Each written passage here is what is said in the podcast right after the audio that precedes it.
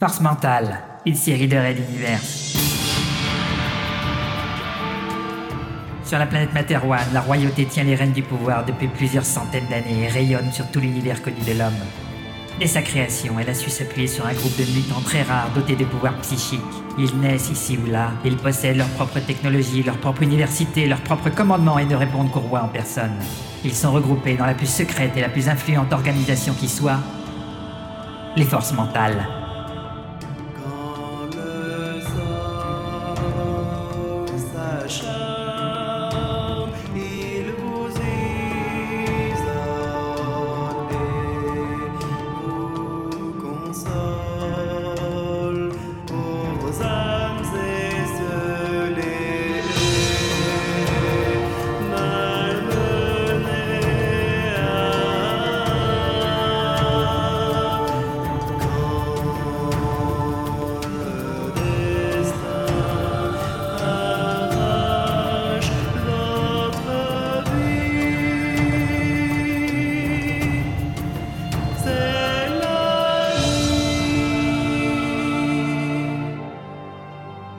Leurs missions multiples les amènent à parcourir plaines et galaxies pour abattre ou sauver, détruire ou pacifier, mais toujours défendre l'intérêt de la couronne. Venez suivre avec nous leurs aventures.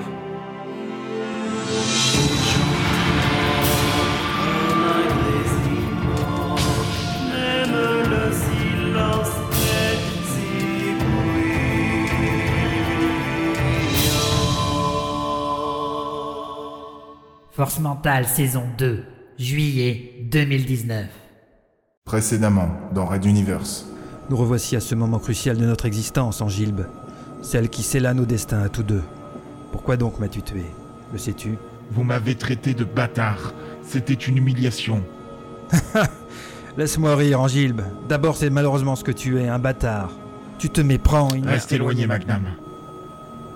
J'ignore combien de cartouches je devrais tirer pour que tu t'arrêtes, mais je n'hésiterai pas.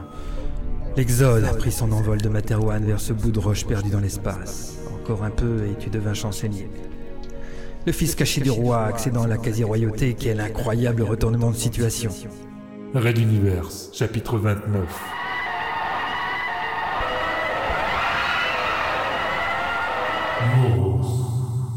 Épisode 9.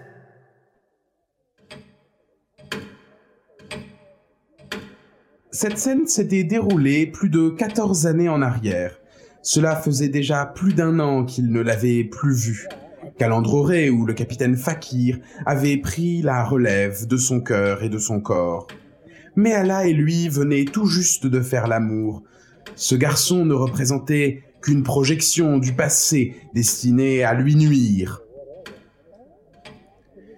Mille et une raisons se multipliaient dans sa tête dans une cacophonie assourdissante face à cet Apollon qui fut sien durant près d'une décennie.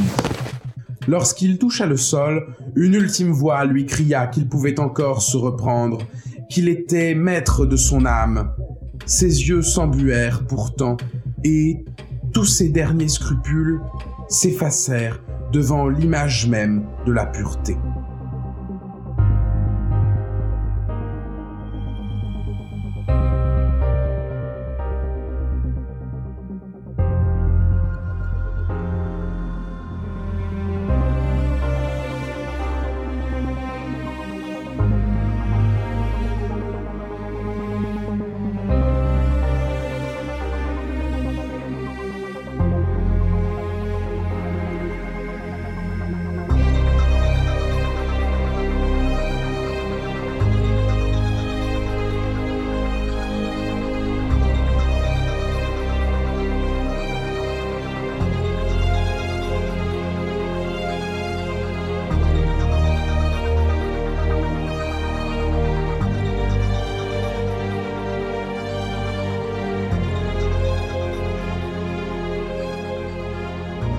Le jeune corps se révélait à la lumière lunaire, dans une semi-obscurité que le lait de son épiderme glorifiait.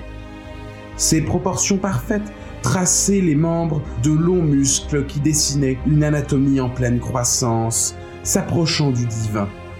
Une chevelure d'or semblait luire de son propre chef, détachant de cette quasi-apparition un pelage qui recouvrait le crâne, les sourcils et le pubis, attirant immanquablement le regard. Et encore, si ce n'était que physique, mais Fabio Lee représentait tout ce que Pophéus n'avait su être. Sa perfection intellectuelle, un savant mélange de naïveté et de maturité, et ses pouvoirs fantastiques le plaçaient au-dessus de cette humanité barbare. Sa soumission absolue, teintée de curiosité à son égard, en avait fait l'archétype du partenaire idéal pour celui qui n'était alors que contre-amiral. Fabio pouvait lire dans tous les esprits, sauf celui d'Angilbe. Personne ne pouvait résister à Pophéus et ses forces mentales, sauf Fabio. Le duo qu'ils formèrent mêla amour et masochisme, introversion et ambition, et rien ne leur survécut, pas même le secret le mieux gardé de la lignée royale, les titans.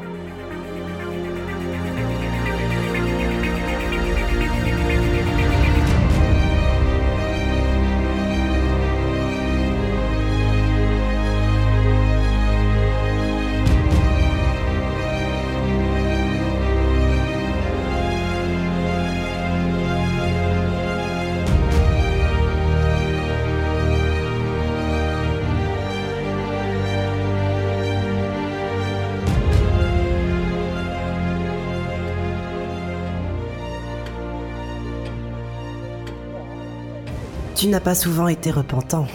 Et jamais dans cette position. Remarqua simplement le garçon, un sourire au coin des lèvres. C'est vrai. Alors, dis-le s'il te plaît. Je... Je l'attends depuis si longtemps. Pophéus courba les chines, les paupières serrées à s'en faire mal. Oui, il s'agissait bien de larmes qui se formaient et qu'il tentait de retenir. Il inspira profondément, comme pour se préparer à plonger dans une étendue liquide sans fin, puis prononça simplement Je regrette de t'avoir quitté, Fabio. Ça y était, c'était dit. Pourtant autre chose remontait. Une épaisse digue venait finalement de céder en son fort intérieur.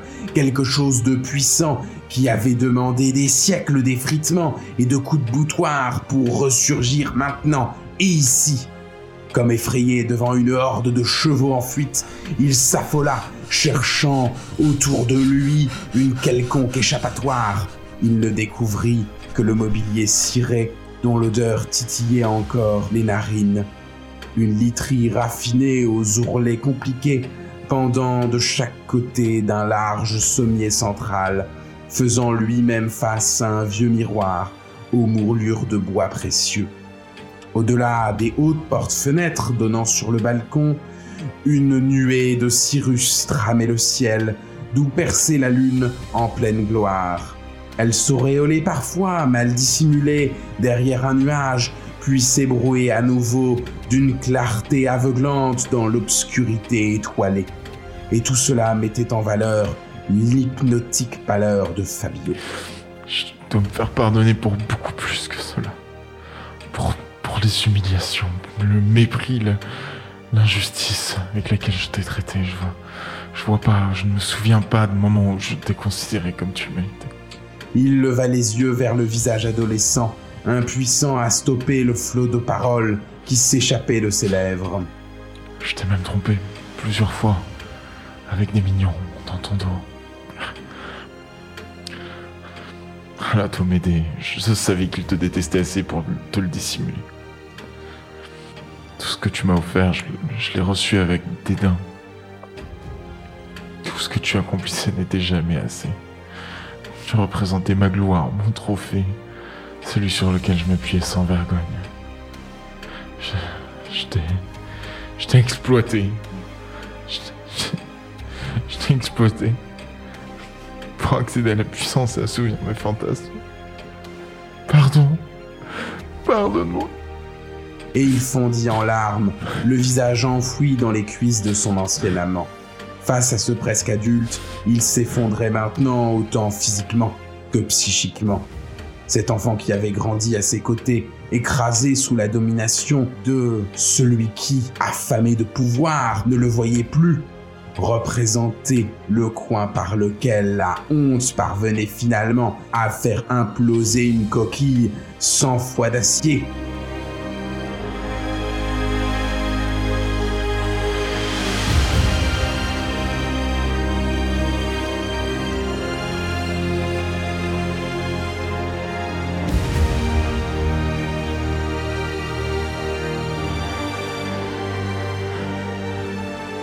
Angilbe cria son désespoir comme Fabio l'avait fait lui-même à plusieurs reprises durant leur vie commune. Cela se produisit donc ainsi, dans l'intimité de sa chambre à coucher, là où il avait commis ses crimes parmi les plus abjects, là où il avait également connu l'amour le plus passionné, là où R avait manqué par deux fois de l'assassiner, et là où il avait échafaudé certains de ses plans les plus retors. Ce fut au centre de cette immense toile qu'il avait si patiemment tissée tout au long de son existence quand Gilbe Pophéus retrouva finalement les remords, les regrets et la douleur qu'il réprimait depuis si longtemps au tréfonds de son âme. Il pleurait, il criait parfois, de la bave se mêlant à des larmes qui s'écrasaient sans compter sur le sol. Impossible de reprendre son souffle, chaque bouffée d'air se transformait en sanglots et en hurlements. Tout juste réussit-il à prononcer un nom. Fabio Fabio Tu as de l'eau qui coule de tes yeux, mon chéri. Très lentement, deux mains juvéniles vinrent se glisser dans la maigre chevelure qui lui restait et l'attirèrent délicatement. La douce chaleur du bas-ventre de Fabio représentait une branche flottant dans un océan en tempête, et sans réfléchir, il s'y agrippa. Ses bras en serrèrent tout le bassin, compressant les chairs, appuyant sur les os. Fabio, son Fabio revenait encore pour le sauver. Ou le tuer Mais qu'importe Depuis l'œil du cyclone de souffrance qui la rasait, il cherchait de l'aide. Et Fabio était là.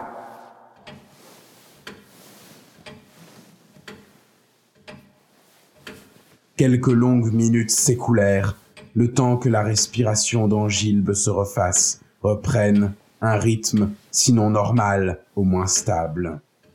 Il réussit à libérer un bras pour s'essuyer grossièrement quand Fabio s'exprima enfin, d'une voix douce et jeune, dénuée de tout reproche.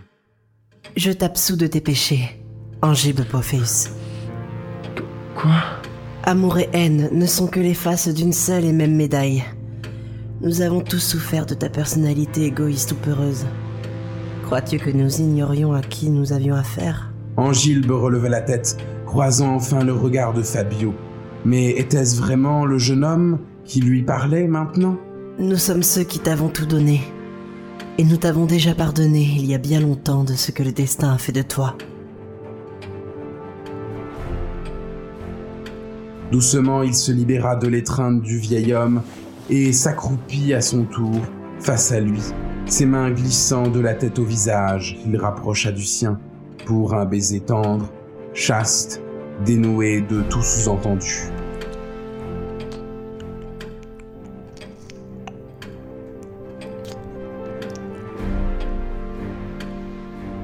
Il dura longtemps, non pas passionné mais raisonné, de cet amour assumé entre deux êtres ayant partagé toute leur vie. Angilbe lui rendit, presque surpris d'être encore considéré comme un être humain, aux yeux de... De qui d'ailleurs? De moi. Fit Fabio. Ou de moi Répondit R, De nous. compléta Magnam, Et pour nous ajouta Méala, À tout jamais. conclut Calandre Auré. Le visage face à lui changeait, se métamorphosait au fur et à mesure des apparitions furtives de ceux pour qui il avait compté plus que tout. La chambre s'était évaporée, il ne restait qu'un chemin de terre, un simple sentier sinueux émergeant du néant. En son centre, Calandre Auré et Angilbe Pophéus, agenouillés l'un en face de l'autre, se tenaient par les bras, front contre front. Finissons-en, Calande. Je pense que je. Je crois que je suis enfin prêt.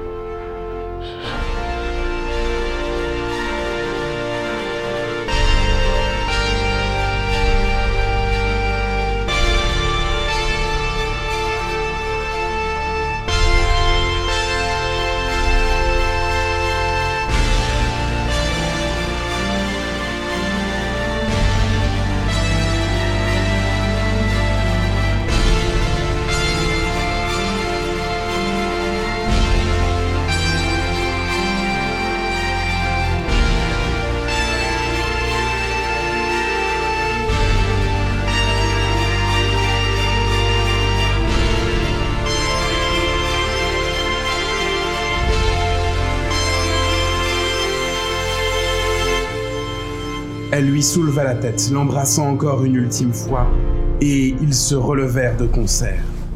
D'une main, elle désigna la voie qui se poursuivait devant eux. Allons par là. C'est ainsi que nous nous éteindrons tous les deux. Tous ensemble, devrais-je dire. Angile Bapiessa sans dire un mot et s'engagea à la suite de sa dernière compagne. Pourtant, une force le retint en arrière, comme si aller de l'avant devenait de plus en plus difficile. Calande sentant la contrainte se mépris. Viens avec moi, et confiance. Calande, je n'a- je n'arrive pas à... Allez, viens, te dis-je. Comprenant que cela demanderait de plus en plus d'efforts, elle se tourna, un peu exaspérée, pour le réprimander. Quand elle se couvrit les yeux de ses bras, hurlante de douleur et de terreur, Ophéus se retourna à son tour et plissa les paupières devant l'intensité de ce qui émanait derrière lui. Un gigantesque cerf de feu embrasait le ciel dans toutes les directions. Au centre de celui-ci, un homme brillait comme le soleil et sa main s'agrippait au chancelier sans même le toucher. Ralato Ouli observait le couple qui s'en allait, une expression de colère peinte sur son visage.